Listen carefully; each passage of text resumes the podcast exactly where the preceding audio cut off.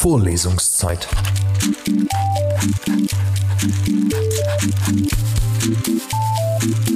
Der Geschichten-Podcast für jede Gelegenheit.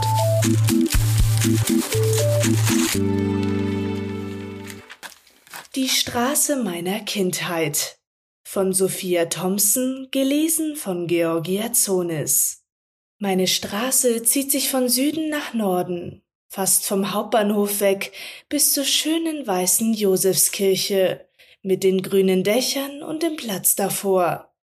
Aber ich kann sie nur andersherum denken, immer von den großen Hausnummern bis runter zu Dachauer. Die Straße hat ein nüchternes Gesicht.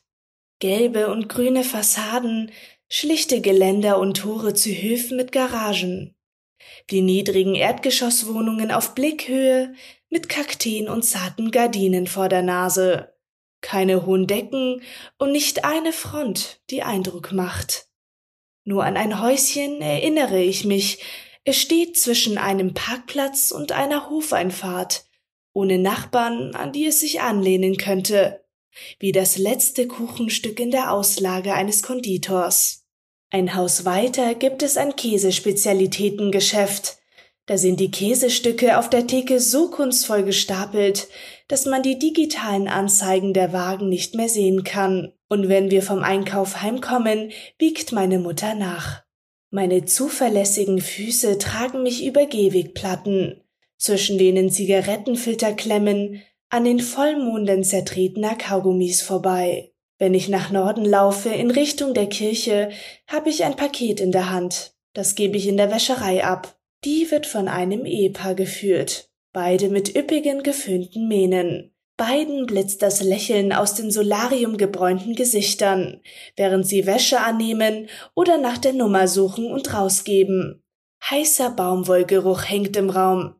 Es gebe in dieser Richtung auch noch eine Apotheke, einen Eduscho, einen Metzger, aber dort kaufen wir nicht ein. Ich weiß auch nicht warum. Wir gehen immer in die andere Richtung, zu dem Metzger an der nächsten Querstraße, mit dem Ausgang zur Straßenecke hin. Dort bedienen in weißen Schürzen sorgfältig frisierte Frauen. Auf dem Scheitel ist das kastanienrote Haar in Locken gelegt und seitlich ganz kurz gehalten. Eine rätselhafte Schwesternschaft oder vielleicht Kolleginnen, die zum gleichen Friseur gehen.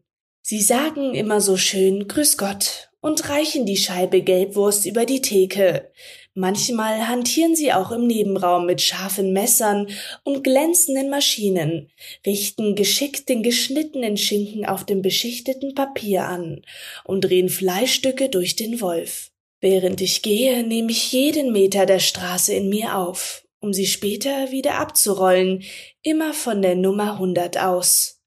In dem Netz aus Schritten, das ich über mein Viertel lege, ist dieser Weg der stärkste Faden. Ich gehe am liebsten nach Süden, auf meiner Straßenseite. Dann komme ich zuerst an einem kleinen Lebensmittelladen vorbei. Dort packt die Inhaberin selbst ein und wiegt ab in spitze Papiertüten mit aufgedrucktem Obst und Gemüse. Meine Mutter streicht die Tüten glatt und lässt sie mich zurückbringen, und die Verkäuferin lobt. Eine sparsame Frau. Oft gehe ich noch weiter über die Querstraße zum Borobudur Java. Sicherlich meine erste Begegnung mit dem Namen und wahrscheinlich mit dem Wunderbaren an sich.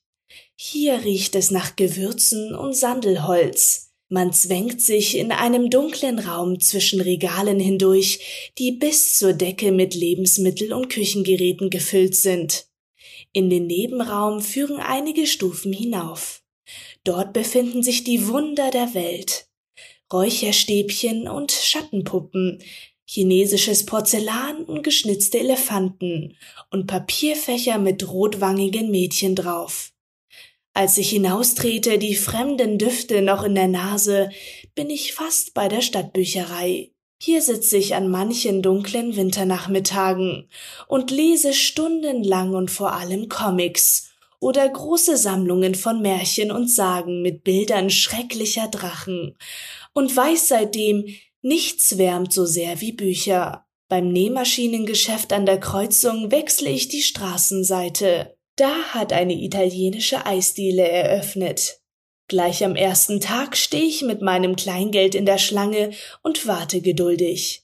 Viele anderen Eisdielen werden öffnen und wieder schließen, aber diese bleibt. Nebenan in dem großzügigen Schreibwarenladen mit den Holzeinbauten gibt es einen Drehständer mit Groschenheften. Hier lese ich die Geschichten von dem Bräutigam, der nie zu seiner Hochzeit erschien und dessen Auto Jahre später aus dem Fluss gefischt wurde, mitsamt dem Leichnam im schönen Anzug.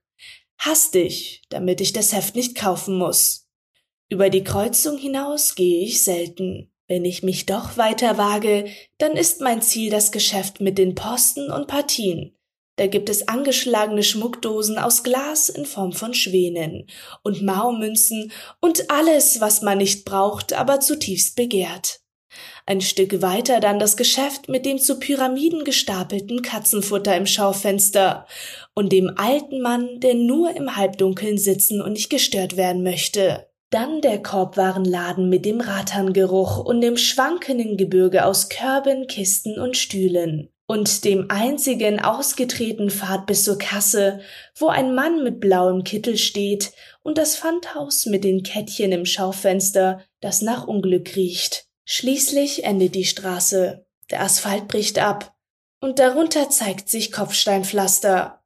Und auf dem Pflaster liegen die Schienen, die sich bis hierher unter der Asphaltdecke durchgeträumt haben, als wären nicht Jahrzehnte vergangen, als würden immer noch Straßenbahnen funkenschlagend auf ihnen fahren. Vorlesungszeit. Vorlesungszeit ist eine M945 Produktion.